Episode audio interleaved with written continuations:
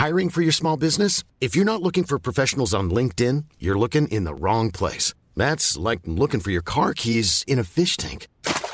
LinkedIn helps you hire professionals you can't find anywhere else, even those who aren't actively searching for a new job but might be open to the perfect role. In a given month, over 70% of LinkedIn users don't even visit other leading job sites. So start looking in the right place. With LinkedIn, you can hire professionals like a professional. Post your free job on linkedin.com slash people today.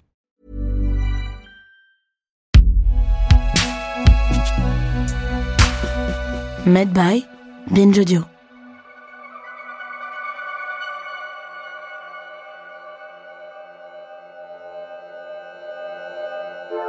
Des morts en masse annoncées dans le monde entier.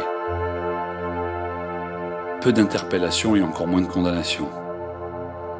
Des saisies apparemment inutiles et des marchés entiers qui vivent sur des crises. Des faux médicaments, il y en a, des mortels parfois. Il y a aussi des faux faux. C'est une guerre de concurrence qui se joue là. Pour faire tuer son chien, on dit qu'il a la rage.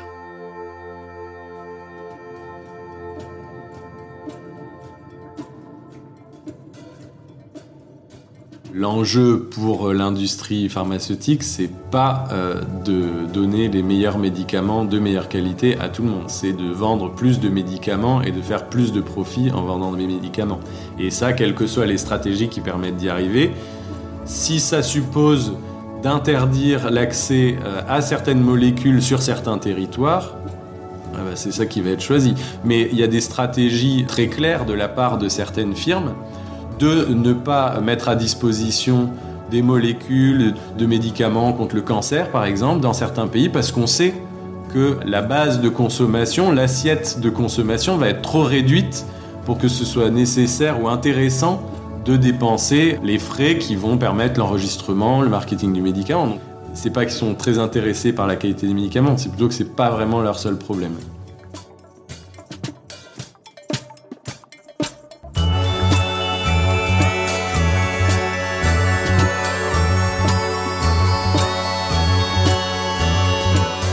Street. Dans l'arrière-cour du Big Pharma.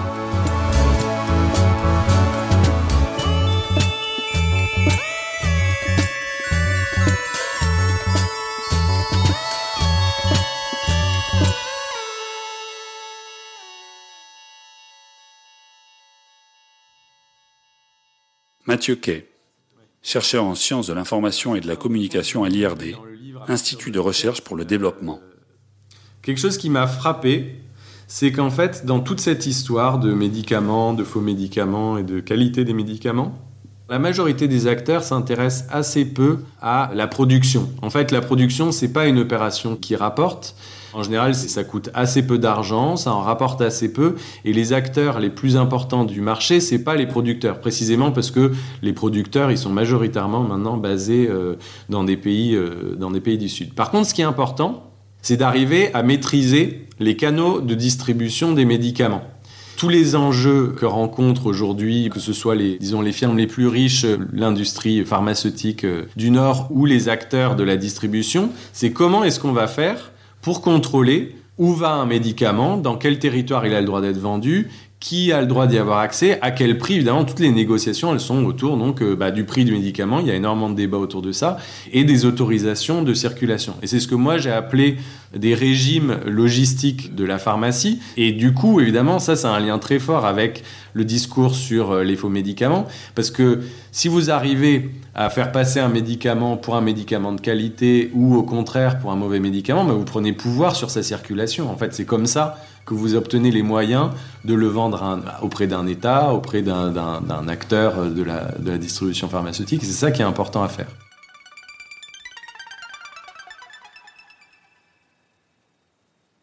Ce qu'il faut comprendre, c'est qu'avant d'arriver dans les marchés formels et informels en Afrique comme ailleurs, le médicament, depuis sa conception jusqu'à son absorption par un patient, va faire un long voyage, comme nous l'explique Bernette Bourdillon, analyste à l'OMS. Il faut développer les, produits chimiques qui vont dans la composition d'un médicament. Donc il y a les principes actifs, mais il y a aussi les excipients. Ça, ça peut être fait dans un lieu, ça peut être finalisé dans un deuxième lieu, ça peut être vendu dans un troisième lieu. Et après, vous allez avoir les exceptions qui sont mis dans un quatrième lieu. Produit fini, pareil. Vous pouvez avoir différents stades de production du produit fini qui vont avoir lieu dans différentes usines, qui peuvent avoir lieu dans différents endroits. Euh, le médicament peut ensuite être conditionné, c'est-à-dire l'emballage qui peut être fait dans différents endroits. Et après, vous avez tout un tas euh, d'acheteurs, euh, de brokers, etc., qui vont rentrer en jeu.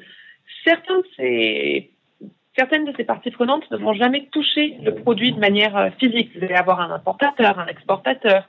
Vous pouvez avoir quelqu'un qui va se porter en tant que broker. Et après, ceux qui vont commencer vraiment à toucher le produit de manière physique, vous allez avoir des grossistes. Vous pouvez avoir euh, des hôpitaux ou des cliniques qui peuvent euh, aussi revendre des produits de manière tout à fait légale. Hein. Euh, donc en fait, vous allez avoir différents niveaux de chaîne d'approvisionnement. De, et dans chaque niveau de chaîne d'approvisionnement, vous pouvez avoir un secteur public ou un secteur privé. Et évidemment, vous pouvez avoir des échanges à chaque niveau, ce qui complique vraiment la donne. Il y en a vraiment dans tous les sens parce que ça se revend aux uns et aux autres. C'est vraiment très très compliqué. quand on commence à faire la cartographie de l'approvisionnement euh, des médicaments en Afrique, ben on a, on a l'impression de regarder un tableau d'électricien qui a bu la veille. Un tableau d'électricien qui a bu la veille une carte illisible, brouillonne des trajets suivis par les médicaments à travers le monde. Et chacun va y tracer sa route. Et les plus gros laboratoires officialisent la leur en dénonçant celle des autres. Michel Seba, directeur sûreté pour l'Afrique chez Sanofi. Euh, pour l'Afrique subsaharienne, tous les produits, même s'ils sont fabriqués localement, ont un flux particulier. Donc ils vont d'un pays particulier vers un autre, un autre pays. Si jamais euh, ça sort de ce cadre-là, c'est suspect. Donc à partir du moment où c'est suspect, on, doit, on se doit d'enquêter. Voilà. En résumé, si ça vient directement euh, de, Chine vers l'Afrique, c'est suspect. Si ça vient d'Inde vers l'Afrique, c'est à moitié suspect parce qu'on a aussi euh, des usines Sanofi qui sont, euh, qui, sont en, qui sont en Inde. Il faut pouvoir dire aux douaniers, ça c'est bon, ça c'est pas bon. Et puis après, vous nous, si vous avez un doute, de toute façon, vous nous, vous nous informez, puis après, nous, on, saura, on connaîtra la réponse. Donc souvent, ce qui va rendre illicite tel ou tel médicament est le parcours qu'il a pris. Et même quand il reste légal, le chemin pris par le produit joue énormément sur ses prix d'un pays à l'autre. Jusqu'à en arriver à ces aberrations dénoncées par Safiatou Simpore, directrice exécutive de l'association suisse YOLSE. Yolse prend un accès à l'innovation et aux technologies médicales dans les pays d'Afrique francophone subsaharienne. Il y a une étude euh, euh, commanditée par l'OMS qui montrait la disparité des prix entre les pays. Ça peut aller du, euh, du, double au triple. Et on a aussi constaté que les génériques étaient beaucoup plus chers en Afrique que dans les pays occidentaux. C'est un système, la pharma est très très puissante. Hein.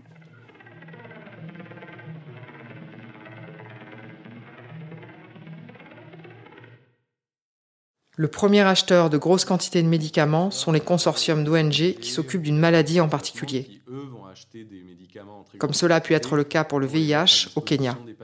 Et c'est là où c'est intéressant, c'est qu'en fait, ces consortiums, dans le cas du, du VIH par exemple, ils sont évidemment très regardants sur les prix, ils n'ont pas des budgets illimités. Ce pourquoi ils ont poussé beaucoup, euh, en particulier au moment de l'épidémie de VIH, enfin, quand ça a été très fort dans les années 90 et début 2000, c'était en faveur d'une fabrication à l'étranger dans les pays asiatiques et en particulier en Inde parce qu'en Inde, on avait des acteurs qui étaient capables de donner des gages de qualité euh, en termes de production et en même temps des prix qui défiaient euh, complètement toute concurrence.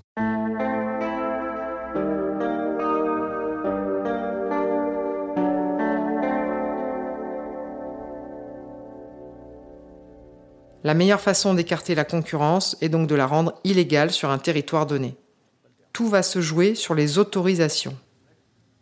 Le laboratoire Sanofi en la matière se montre très revendicatif. C'est-à-dire qu'un médicament doit avoir une autorisation de mise sur le marché. S'il n'a pas d'autorisation de mise sur le marché, il ne doit pas être, il n'a pas de raison d'être là. Et l'autorisation de mise sur le marché, c'est un dossier qu'on appelle un dossier réglementaire qui est très très pointu, qui est à la fois sur les caractéristiques du, médicament, mais aussi sur les caractéristiques du packaging, de la leaflet qui est à l'intérieur. Ça, c'est vraiment très très précis. Mais qui autorise ou interdit? Tout se joue là. Un pays peut avoir euh, sa propre liste de, fabricants autorisés.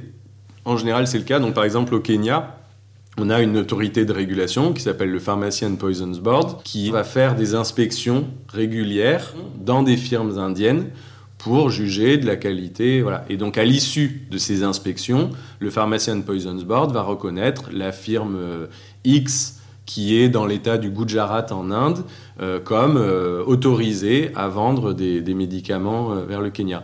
Un pays en voie de développement n'a cependant que très rarement la capacité technique ou administrative d'effectuer lui-même les contrôles permettant ces autorisations. Une autre possibilité, c'est qu'un pays euh, n'a pas les possibilités, n'a pas les moyens humains d'exercer ce contrôle, et dans ce cas, il va se référer à d'autres autorités. Ça peut être euh, un accord avec euh, une autorité européenne, ça peut être un accord avec d'autres pays de la même région, et dans ce cas-là, on va faire confiance à des autorisations qui ont été données par d'autres acteurs. Mais en gros, ce qui est central systématiquement, c'est l'autorité de régulation qui va aller euh, disons, exercer un contrôle, euh, inspecter euh, des, des, firmes. Et quand je dis La pression sur ces autorités est donc immense. Des autorités qui, face au lobby, se montrent d'ailleurs assez peu autoritaires. C'est des autorités qui vont être assez faibles, et ça, je pense qu'il y a une raison à ça, qui est qu'au fond, ce qui intéresse tout le monde, je veux dire mondialement, c'est de fabriquer et d'écouler des médicaments. Donc à partir, de là, à partir du moment où ce qui est important pour tout le monde, que ce soit les grandes firmes, les petites firmes, c'est de vendre des médicaments, le contrôle, euh, ça passe après. Le jeu des pressions rend très mouvant la légalité de tel ou tel médicament. Encore une fois, le légal et l'illégal, ça va, ça vient. Institutionnel reconnu par exemple une firme, elle peut disposer des autorisations à l'instant T, et puis elle peut les perdre à l'instant T plus 1, ou inversement, on peut avoir un acteur qui fait des médicaments de mauvaise qualité pendant longtemps et reconnu comme tel, enfin jugé comme tel par les acteurs de la régulation, et en fait, ils font tous les efforts qu'ils peuvent pour fabriquer des meilleurs médicaments. Et le problème de la, disons, de la porosité des marchés, c'est celui-là, c'est celui d'une dynamique entre des acteurs qui sont toujours en train de passer d'un statut à l'autre par le biais euh, bah, à la fois de leur propre stratégie pour essayer de faire soit de meilleurs médicaments, soit de faire plus d'économies ou d'être prêt à barguiner sur la qualité, soit euh, parce qu'il y a des pressions qui sont exercées pour faire passer un acteur qui produit des médicaments de qualité et euh, légitimes pour un acteur qui produit des médicaments de mauvaise qualité. On a euh, un marché formel et un marché informel dont les frontières sont sans cesse, disons, mouvantes et redéfinies. Et du coup, bah oui, des médicaments qu'on retrouve à la fois sur le marché formel et sur le marché informel.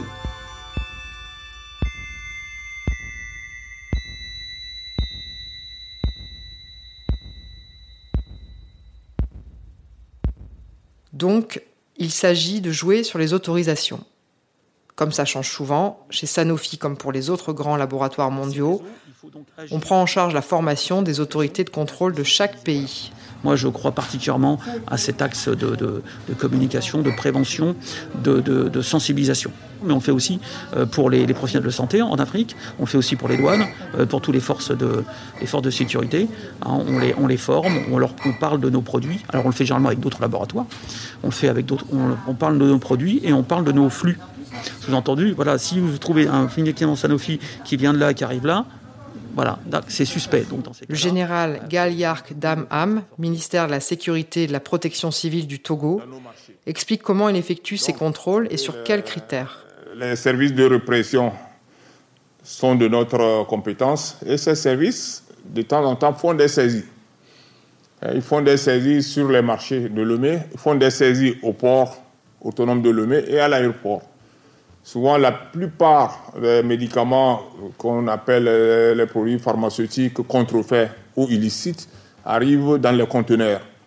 Euh, ces médicaments sont fabriqués dans les pays asiatiques, sont déversés dans nos marchés ou arrivent par des frontières terrestres. Laboratoires et autorités de répression travaillent en synergie, comme on dit aujourd'hui. Parce que ça nous permet de faire le mapping des acteurs de ce trafic, de ce crime pharmaceutique, de remonter les réseaux, de, voir quelles sont les connexions internationales, c'est-à-dire de l'unité de production des faux médicaments vers la distribution dans les pays émergents en sachant qu'il y a deux pays majeurs dans la production de faux médicaments sont l'Inde et la Chine. Donc voilà, ça c'est important. Le premier, de faire le mapping de, la menace, le mapping des acteurs. Le mapping de la menace est relativement simple à lire. Les firmes qui produisent des médicaments à faible coût sont suspectées de crimes pharmaceutiques. Le spécialiste de la grande criminalité Fabrice Rizzoli voilà un contre-coup de la stratégie choisie par le Big Pharma ces dernières décennies, euh, celle de la délocalisation. Il a fallu qu'il rentre euh, dans le marché mondial de la délocalisation. C'est-à-dire qu'il y a 20 ans, euh, tous nos grands laboratoires, fabriquaient, qui fabriquaient pas mal de médicaments dans les pays, chez eux, etc., ont tous, tous ouvert leurs usines en Chine et en Inde.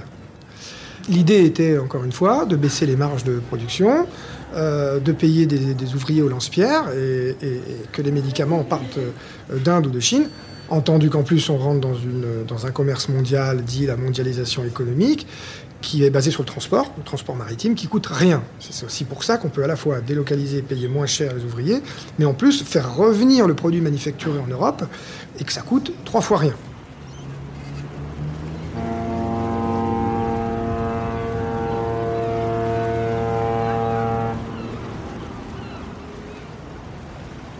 Mais avec les savoir-faire ainsi acquis, les pays comme la Chine et surtout l'Inde se sont mis à produire des génériques de qualité à des prix imbattables.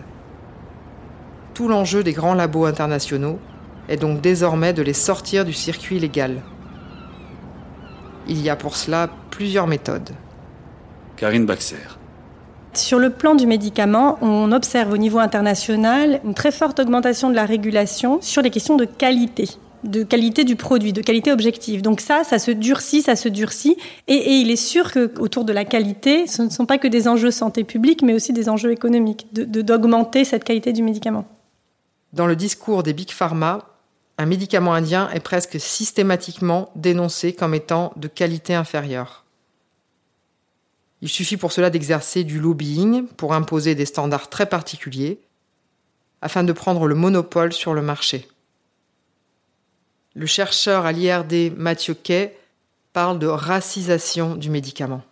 Il y a une racisation du médicament, il y a une, ethnicisation du médicament. Parler de médicaments pour les, pour les patients euh, kényans, c'est faire des distinctions tout le temps entre les médicaments indiens, les médicaments euh, européens ou américains, les médicaments kényans. Qui... Une hiérarchie subjective, plus ou moins factice, se met en place. C'est une arme utilisée dans cette guerre de concurrence entre les producteurs des pays considérés comme la pharmacie du tiers-monde, l'Inde et la Chine, et le Big Pharma. En fait, c'est vraiment la question de mettre le doute sur le consommateur sur certains produits et puis donner la confiance sur d'autres produits.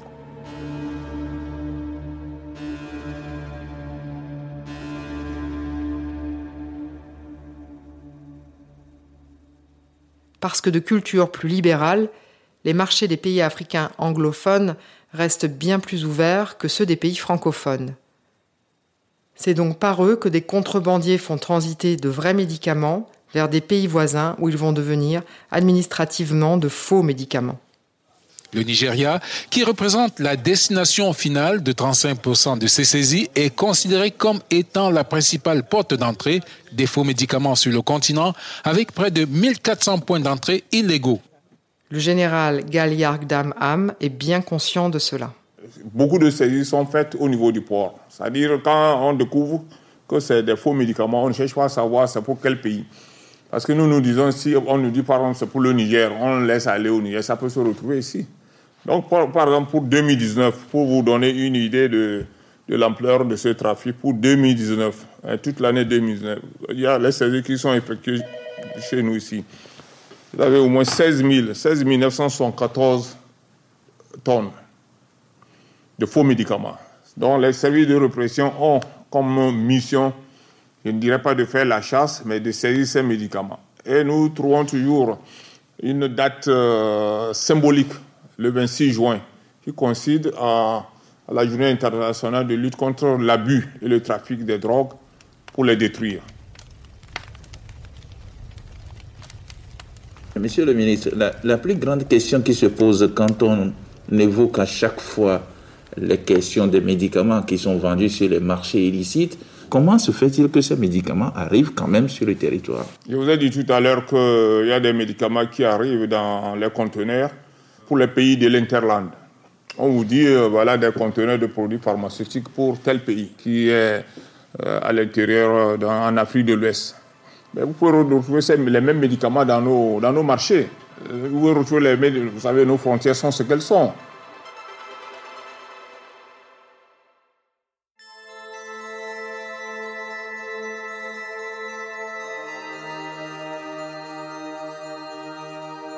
Des médicaments interdits de vente au Togo ont cependant l'autorisation d'y transiter pour alimenter l'intérieur du continent où ils sont légaux.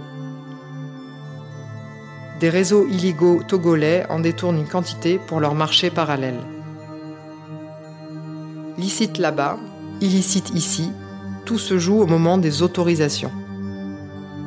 Et elles sont décidées par des organisations fragiles aux faibles moyens, donc très sensibles aux pressions des lobbies.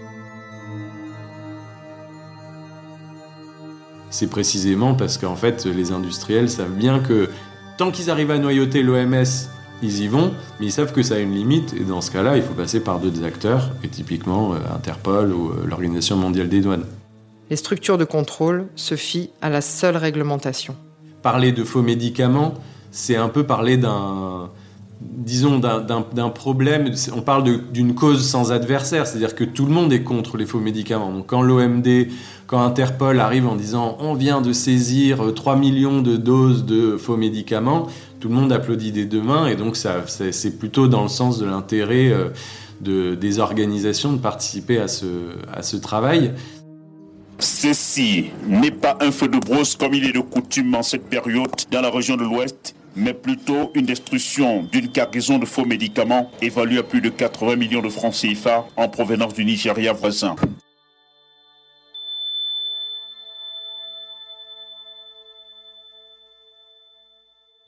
c'est une manière de mettre en scène l'autorité, tout simplement, en disant on tape du poing sur la table, on va maintenant, on va plus faire de cadeaux aux trafiquants, euh, on va se battre. Encore une fois, euh, c'est un problème qui n'a pas d'adversaire. Je veux dire, tout le monde est contre les faux médicaments. Donc, pour un gouvernement, dire euh, à partir d'aujourd'hui, euh, je me battrai euh, pour ma population contre les faux médicaments, c'est assez euh, facile. Et mettre en scène, comme on l'a vu au Kenya, on va faire brûler des cartons de faux médicaments, qui eux-mêmes sont des faux cartons de faux médicaments, parce que heureusement qu'on ne fait pas brûler des, cartons de médicaments en plein air, ça serait pas super bien, bien vu du point de vue environnemental. Il y a un intérêt qui est très fort et qui est un peu sous-estimé, c'est aussi que jouer ce discours d'autorité, c'est un, un, signal euh, pour, euh, pour les investisseurs, pour les firmes, de leur dire on reconnaît vos intérêts, on reconnaît la propriété intellectuelle. Et ça, c'est quelque chose que moi j'ai beaucoup entendu au Kenya, où ils avaient créé une agence euh, anti-contrefaçon, dont je ne sais pas trop quelle est l'activité aujourd'hui, je pense qu'elle est assez maigre. Donc là, c'est là qu'on rejoint aussi ce, ce côté très euh, infrastructurel, économique. En fait, ce qui gouverne ces, politiques euh, derrière, c'est pas uniquement ça, mais aussi. Mais à l'époque, le but principal, c'était de dire on est un pays euh, dynamique économiquement, venez investir chez nous, n'ayez pas peur, vos droits seront respectés.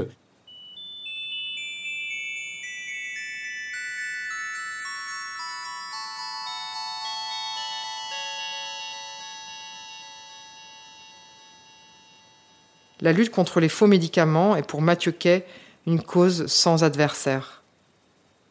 Un moyen d'affaiblir la concurrence qui elle-même se retourne vers le marché illicite pour se développer. Une cause sans adversaire. Mais la guerre de concurrence qui se joue en Afrique est à l'origine d'un autre problème qui amplifie le phénomène du marché parallèle. Il y a quelque chose que ne doit pas cacher la cause sans adversaire c'est la triste réalité des maladies sans traitement. Les gens, dès qu'ils apprennent qu'ils ont un cancer, ils commencent à pleurer parce qu'ils savent qu'ils sont condamnés. Ils n'auront pas les moyens de s'acheter des médicaments.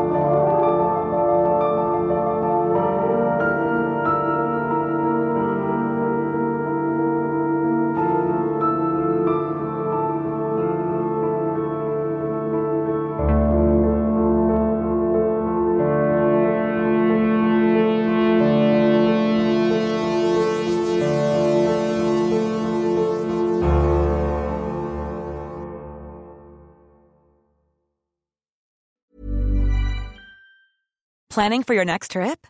Elevate your travel style with Quince. Quince has all the jet setting essentials you'll want for your next getaway, like European linen, premium luggage options, buttery soft Italian leather bags, and so much more. And is all priced at 50 to 80% less than similar brands. Plus, Quince only works with factories that use safe and ethical manufacturing practices. Pack your bags with high-quality essentials you'll be wearing for vacations to come with Quince. Go to quince.com slash pack for free shipping and 365-day returns.